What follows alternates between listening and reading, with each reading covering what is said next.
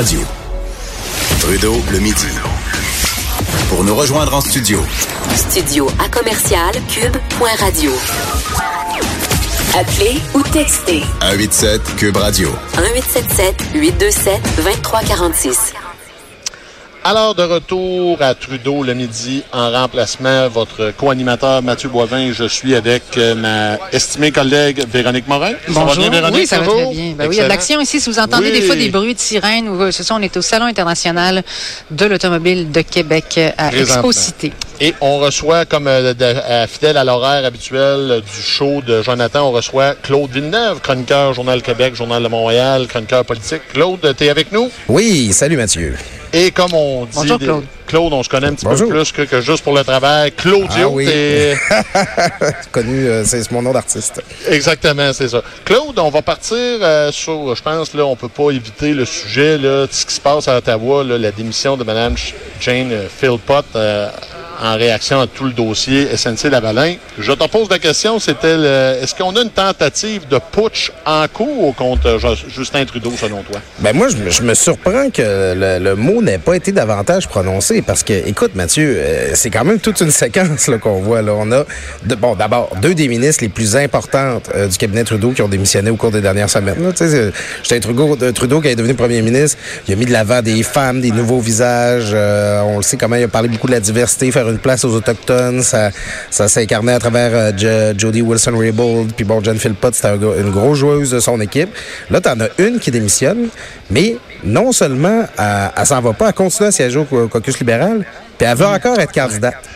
Ça, situation malaisante un peu pour tout le monde. Ben, c'est parce que finalement, on comprend qu'il y a des gens dans le caucus libéral qui, ouvertement, ont plus confiance envers Justin Trudeau, qui se soutiennent plus son leadership, mais qui ont quand même l'intention de rester au Parti libéral. Donc, on comprend que On dans leur espère qu'il va partir. ben c'est ça, tu sais, puis c'est- vraiment surréaliste parce que t'as comme l'impression que Justin Trudeau est en train de bâtir depuis quelques années un nouveau parti libéral, euh, tu sais, très in- intersectionnel, avec euh, en, en mettant de l'avant la diversité, différents groupes au Canada qui n'avaient pas encore leur place. Puis c'est comme si c'est ce même parti libéral-là aujourd'hui, là, qui est comme un, un taureau qui rue, là, qui essaie de, de- de débarquer Justin Trudeau sur son dos. Je, je c'est comme si la, la créature de Justin Trudeau se retournait contre lui. Contre lui. Je trouve ça tout simplement fascinant. Euh, mais, mais toi, Claude, est-ce que tu t'attendais à une démission de, de Jane Philpott? Euh, Il n'y avait rien qui, hein, qui laissait présager qu'elle allait, après sa conférence de presse sur l'intelligence artificielle. Ben oui. Écoute, pas une seule minute. euh, puis, je- écoute, si, si vous connaissez des gens à la grandeur du Canada qui prétendent qu'ils l'avaient vu venir, là, je, je serais intéressé à leur parler. Là, parce que... On veut leur, on veut leur parler. Ben, c'est Oh, sûr que oui. sur tweet, là, ça- elle avait tweeté euh, quand, quand Jodie euh, Wilson-Raybould est partie, il s'était échangé des, des tweets très, très, très, qui étaient devenus très populaires. là. Les gens avaient des photos, puis on voyait qu'il y avait une solidarité entre les deux femmes là, assez solide. là. Ben écoute, euh, c'est connu qu'elles sont très proches. Euh, les, les deux dames, Mme Philpott et Wilson Raybould, euh, ils sont, euh, ils ont une certaine grande complicité. Puis ça prend ça en politique. Hein. Quand tu es dans un conseil des ministres, tu crées des liens avec des collègues. Puis c'est pas toujours facile la politique, ça l'est pas non plus pour les femmes. Je me permets de le mentionner. Puis ça prend des solidarités. Alors je pense que ces femmes-là, il y, avait développé quelque chose de particulier entre elles. On les décrit comme très proches. Pas- certains, bon justement aujourd'hui, disent que c'est une question de temps avant que ça arrive. Mais écoute, quand euh, Jodie Wilson-Raybould salue sa collègue qui vient démissionner sur Twitter, il y a le hashtag MOC, Mother of Country. Que, de quel, quel à, à titre à Jan Philpott. Donc, ça montre le, le genre de- d'estime qu'elle se voue et euh, le- presque une, une, une- une intimité presque amicale là, qui, qui semble s'être nouée entre les deux. Alors, euh, c'est- avec le recul, effectivement, c'est peut-être pas si surprenant que ça, mais personne l'avait venu- l'avait vu venir. Euh, toi, tu t'attends à quoi du témoignage de Gérard Bott? Est-ce qu'il va essayer de sauver le, le Bott de, de son, de son body. Le boss de son body. Euh, Ouais. Écoute, euh, je pense que Gérald Butts va être très agressif. Je m'attends à ce que euh, lui, là, il, il va, il s'en va à la guerre demain. Euh, c'est le, le, le Hail Mary Pass là, pour essayer de sauver son chum, sauver Justin, Justin Trudeau. Euh, il va, il va, lui, de toute façon, il a déjà payé le prix, il n'a plus rien à perdre. Il va tout mettre sur la table. Maintenant, j'ai l'impression que le narratif de cette histoire-là est tellement déjà écrit, particulièrement au Canadien anglais. L'histoire est tellement forte que je doute, je doute fortement que Gerald Butts va être capable de, changer. Là, c'est quoi l'histoire que les gens sont en train de se raconter. En, fait, moi, je trouve que dans, toute cette histoire-là, Trudeau et son entourage et son entourage ont toujours été à reculons, à la remorque, ils ont toujours été en train de se défendre des étiquettes qu'on leur mettait dessus au lieu de prendre les devants puis de eux-mêmes imposer leur histoire. Ils arrivent tard. C'est ce que Gerald Butts va essayer de faire demain, mais je, je doute vraiment que ça fonctionne. Claude, Claude, Claudio. Claude, euh, comment on. Toi, tu as déjà été au gouvernement. Oui. euh, on- là, là, Trudeau, à ce stade-ci, il doit faire quoi pour reprendre le contrôle? Et on s'entend que c'est une tâche difficile. Qu'est-ce qu'on peut faire dans un contexte aussi tout croche où il y a des nouvelles qui te tombent d'en face que tu t'attends pas euh, jour après jour? Comment qu'on réussit à reprendre le contrôle de l'agenda? Écoute, euh, au début, moi, je pensais que Justin Trudeau pourrait s'en sortir en, tu sais, en wait it out, là, comme on dit des fois, là, laisse, donc- laisse sortir ça, laisse tout... Euh, Laisse ça euh, aller, puis les gens vont, vont oublier finalement. Ben, c'est ça. Il va y avoir un été avant les élections, les élections, tout ça. Ça va finir par arrêter de sortir, arrête d'alimenter tout ça. Mais là, euh, non, euh, avec euh, euh, la démission de Jen Philpott, ça, ça marque un- une nouvelle étape. C'est quoi l'étape, l'é- l'état de son caucus présentement? Écoute, s'il y a deux ministres d'envergure, bon, qui étaient des ministres d'envergure au sein de son cabinet il y a quelques semaines, sont maintenant, euh, lui tournent le dos, ben, j'imagine qu'il doit en avoir d'autres qui sont pas contents euh, au sein des députés, au sein du Conseil des ministres. Alors, la première affaire pour Justin Trudeau, c'est de faire, euh, bon, ça se passe encore derrière des portes closes, ça changera pas vraiment le message non plus, mais il a besoin de faire un petit inventaire là, de c'est quoi ses appuis, c'est quoi ses soutiens. Si jamais il, il- il sent encore un soutien fort de son parti puis a qu'il est solide, encore là, wait it out. Laisse ça continuer, laisse ça finir mourir de soi-même. Cela étant, euh, si il- les divisions dans son, cabinet sont plus importantes, si comme j'ai l'impression, il y a des clics qui sont en train de se former, peut-être entre justement la gang des, euh, des nouvelles ministres femmes qui étaient au cabinet depuis 2015, peut-être entre la gang du Québec, puis peut-être entre euh, bon les, vieux de la vieille, comme Ralph Goodale, Dominique Leblanc qui était là avant. Si c'est en train de se fac- factionner, euh, il est vraiment mal pris, puis je ne sais pas comment il peut s'en sortir. Je pense qu'il va, être, il va finir par être obligé de partir. Par contre, si son caucus est encore uni derrière lui, ben, il est encore capable de faire un bon bout. Ouais, ben c'est ça. Ce matin, il était à Toronto, puis c'était juste un photo-op, pas de question. Puis Non. il devait aller à Saskatchewan. Il a, il a annulé son, son voyage en Saskatchewan. Fait que c'est sûr qu'il est en train d'essayer de se préparer euh, une espèce de stratégie. Mais quoi? Ça, c'est... Puis hier, McLean qui titre l'imposteur. euh, Canada anglais. c'est il murder. Ouais, c'est ça. Je sais pas. Je suis surpris que tu n'aies pas plus de solutions. Vous êtes quand même des spécialistes des putsch. Je m'attendais à ce que tu aies une liste exhaustive là, pour lui. Ben, Euh, souvent, le putsch, quand- face à une tentative de putsch, wait it out, souvent, c'est la meilleure euh, solution. Là. Madame Marois s'en est sortie comme ça en, 2000 en 2011. Puis je pense, je pense Parfait. qu'elle- elle est devenue Euh, la dame de béton. Alors, on verra ce qu'on dira de Justin Trudeau après. Parfait. Ah. Alors, on parlait du PQ, justement. Oui. Ton deuxième sujet, Claude, tu voulais parler du livre de l'Isée qui s'en vient. Là, Euh, je te laisse aller. Qu'est-ce qui t'inspire ou t'inspire pas là, dans ce, hum, dans ce sujet-là? Ah, Écoute, pour le meilleur et pour le pire, qu'on aime ou qu'on n'aime pas Jean-François Lisée, il faut reconnaître que cet homme-là a un Ah, talent... il sait comment faire parler de lui. Ah, écoute, tu m'enlèves les mots de la bouche. Il a un talent extraordinaire pour faire parler de lui. Il y a beaucoup de gens au Parti québécois là, que, quand ils ont entendu parler du livre de Lisée, bon, d'abord, tout le monde s'en attendait. Tout le monde savait qu'il finirait par en avoir un. Ils se sont dit, il n'y a pas de danger que je me tape ça. Déjà que je l'ai eu comme chef pendant deux ans pour la campagne électorale, là, c'est assez. Mais avec toute le- l'espèce de build-up qu'il a mis en place depuis ce temps-là, il fait en sorte que tout le monde va être obligé de lire, son livre. tout le monde veut savoir ce qu'il y a dedans. Puis écoute, il est très actif et très habile à monter l'intérêt là-dessus. Il envoie des, des copies sous embargo à des chroniqueurs. Il y a de, bon, il en a un petit peu euh, coulé à, l'actualité, là, au collègue Alec Castonguay. Le plan marketing, on on a l'impression que Jean-François Lisée, présentement, là, il était aussi occupé à préparer sa campagne pour se lancer son livre qu'il l'a été durant la campagne électorale dans son autobus. Euh, c'est- fascinant, la- l'habileté que a. Puis à la limite, on se demande comment ça se fait qu'il n'a pas réussi à à utiliser cette habileté-là pour obtenir un meilleur score pour son parti aux dernières élections. Mais Pour lui-même, pour lui-même, d'ailleurs? ben oui, effectivement. Alors, c'est. Puis là, ben, toute cette histoire-là, tu sais bien, mais, Mathieu, autour de. Bon, il paraît qu'il aurait voulu céder le leadership à Véronique Yvon. Là, elle se, elle se retrouve un peu avec la patate chaude. Il faut qu'elle se défende de ça. Pourquoi qu'elle a pas dit oui? Euh, Écoute, Jean-François Lisée a réussi, euh, du côté du Parti québécois, à établir c'est quoi le narratif de la semaine. Je peux te dire qu'au PQ, ils ont, hâte- ils ont hâte d'avoir le livre en main, en maudit, pour se faire une idée, parce que Jean-François Lisée a envoyé des copies sous embargo des chroniqueurs et il ne l'a pas fait à ses anciens collègues du PQ. Oui, c'est ça. Puis Véronique Yvon, elle a réagi, mais elle n'a pas dit grand-chose. Elle a dit effectivement, deux fois, on m'a demandé, mais c'était pas le bon moment, ou je sais pas quoi. C'est, c'est mystérieux, là, encore. Là. On sait pas, on sait pas vraiment pourquoi elle aurait dit non. Est-ce que tu penses que ça lui fait euh, plus de mal, finalement, que...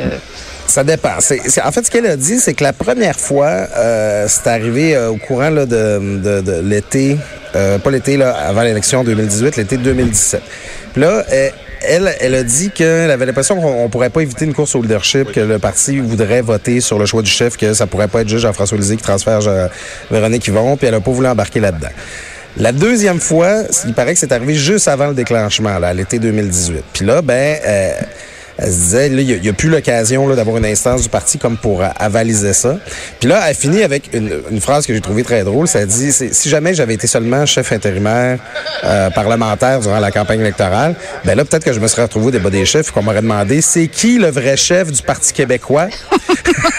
Un, un peu comme Jean-François Lisée l'avait fait à Manon Massé. Donc, je trouvais ça belle de sa part. J'ai- de- au sein du parti, j'ai pas l'impression que les gens lui en tiennent rigueur, mais c'est vrai que Véronique Yvon s'est vue comme une femme, une députée un peu hésitante. On sait sa voix un peu chevrotante, tout ça. C'est sûr que ça peut euh, la- laisser nourrir l'impression de quelqu'un qui, qui choke durant les grandes occasions. là. Puis c'est pour ça que de- je pense que du côté de l'entourage de Véronique Yvon, on trouve ça plutôt cheap que, que Jean-François Lisée lui a mis ça dans les pattes présentement. Ouais. Madame, C'est ça. euh, Claude, tu connais bien Véronique Yvon, euh, Ben oui. pour avoir travaillé avec elle.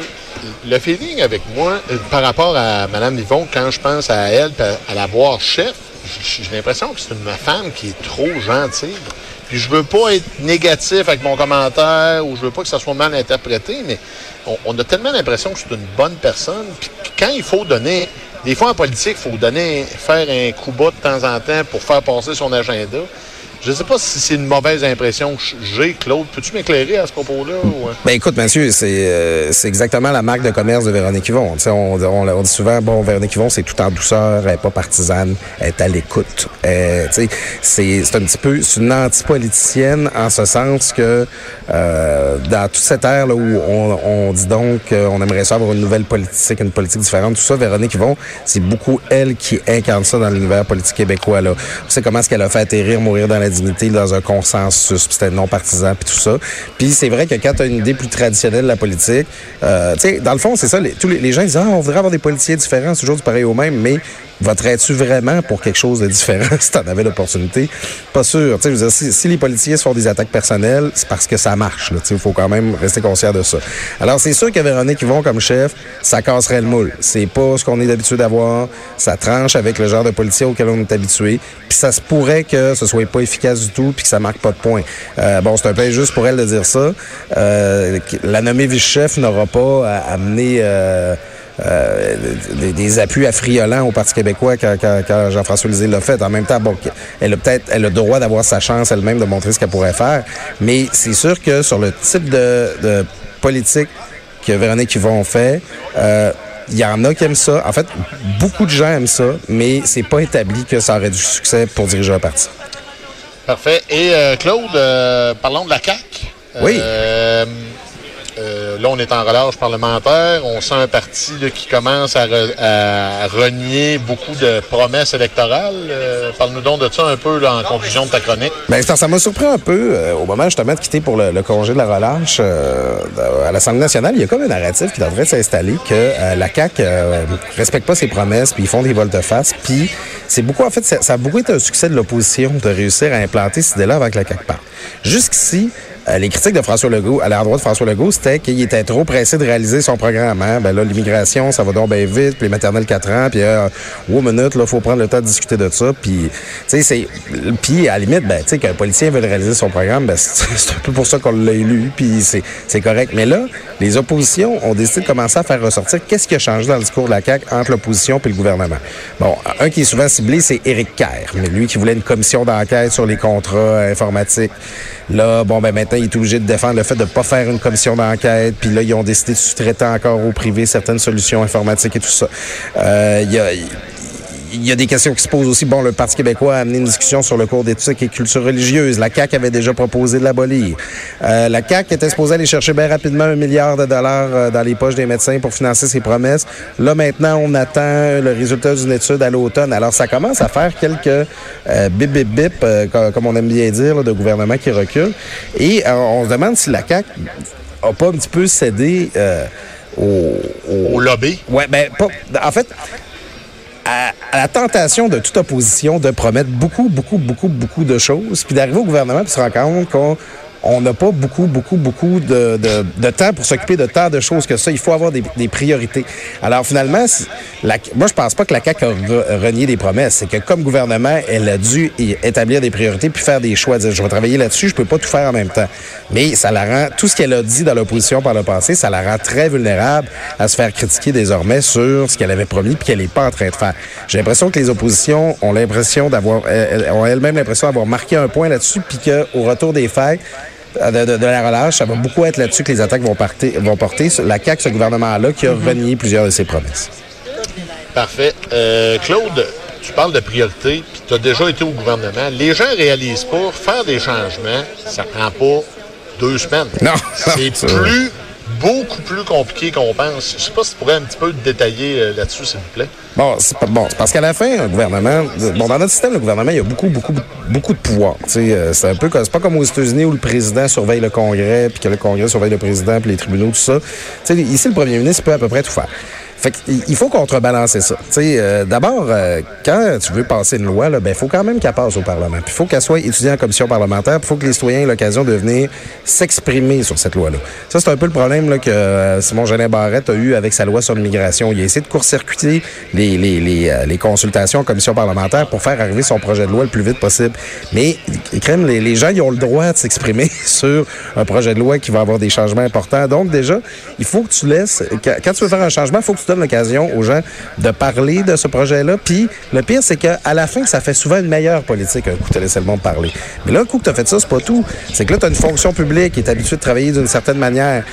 À la, au, débat, au départ, là, à la base, quand tu vas parler de tes fonctionnaires, tes fonctionnaires de ce que tu veux faire comme changement, ils vont être contre. Ils vont dire qu'il faut pas faire ça. Ils vont dire que la manière qu'ils travaillent présentement, ça marche bien. Un coup que tu vas La apprendre- machine va être entre guillemets contre toi. ben, c'est ça. À la limite, un coup que tu vas que tu peux être courageux, tu vas décider, tu vas les, les fonctionnaires un coup que tu vas avoir changé l'impulsion, ils vont suivre. Mais déjà là, il a fallu que tu ailles au bat là, de face à ta machine. Puis un coup que tu vas l'avoir amené ta, ta, ta réforme, ben là, il va falloir que tu t'assures que justement chacun fasse sa tâche puis que les choses se passent bien. Alors, il y a puis tu as besoin d'avoir des partenaires. Mettons quand on parle des maternelles 4 ans, ben tu il faut que les professeurs embarquent, il faut que les commissions scolaires embarquent, il faut que tu t'assures si tu veux que ta politique elle marche bien puis qu'elle soit bonne puis qu'elle ait l'effet que tu recherches, faut que tu convainques le monde d'embarquer. Puis ça, ça prend du temps. Tu peux pas le faire en boulant tout le monde. C'est pour ça aussi qu'un gouvernement, à la fin, faut que tu choisisses quelques dossiers, quelques combats que tu vas mener si tu veux réussir. Euh, pendant qu'on se parlait, il y a une nouvelle qui vient de sortir de dernière heure. Le ministre de l'Environnement, Benoît Charette, va soumettre le projet de mine lithium euh, de Sayona Mine- euh, Mining à la motte au, au BAP.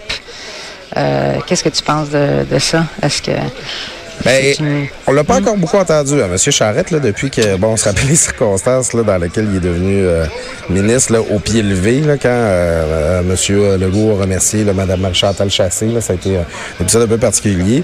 Euh, écoute, euh, les, les, les projets de mine au lithium, c'est super, le lithium, c'est super important. On passe notre temps à parler de véhicules électriques, puis tout ça, puis ah, c'est l'avenir, les, les, les piles euh, à forte capacité, tout ça. Mais c'est parce que l'affaire, c'est que ça prend du lithium, puis c'est à peu près un des minerais, un, un des minerais qui est le plus polluant à extraire au monde. Tu sais, je veux dire, c'est, pas juste cute, euh, cet aspect-là. Non, non. Alors, c'est que ça euh, pollue. Ben c'est ça, ça fait des sites là, qui ont beaucoup de déchets par la suite et il y a toujours de l'opposition qui s'organise. Alors, euh, écoute, euh, c'est- toujours des projets super intéressants. En fait, ce qu'on remarque, c'est que c'est toujours des projets qui sont super populaires dans les régions qui vont bénéficier des emplois, mais euh, ils, ne, le sont pas auprès des, gens qui ont une conscience environnementale qui restent parfois beaucoup plus loin de ces sites-là. C'est là que c'est de là que la, la, la, la, la résistance vient. Donc, je, je connais pas spécifiquement ce dossier-là, mais c'est ce qu'on peut anticiper euh, ici. Parfait. Alors, Claude, Claudio pour les intimes. Ben oui. Merci d'avoir été disponible. C'était très intéressant. Puis, euh, on va te suivre là, au cours des prochaines semaines, autant en chronique que- qu'à Cube Radio. Justement, allez vous informer là, des véhicules électriques là, puis leur, pile- leur pile au lithium euh, polluant. OK.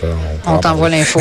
Parfait. Viens nous voir. Viens nous voir. Merci bon? beaucoup, Claude, d'avoir été là. Et on va faire, euh, chers auditeurs, on fait une petite pause et nous sommes de retour dans quelques minutes. Trudeau, le midi.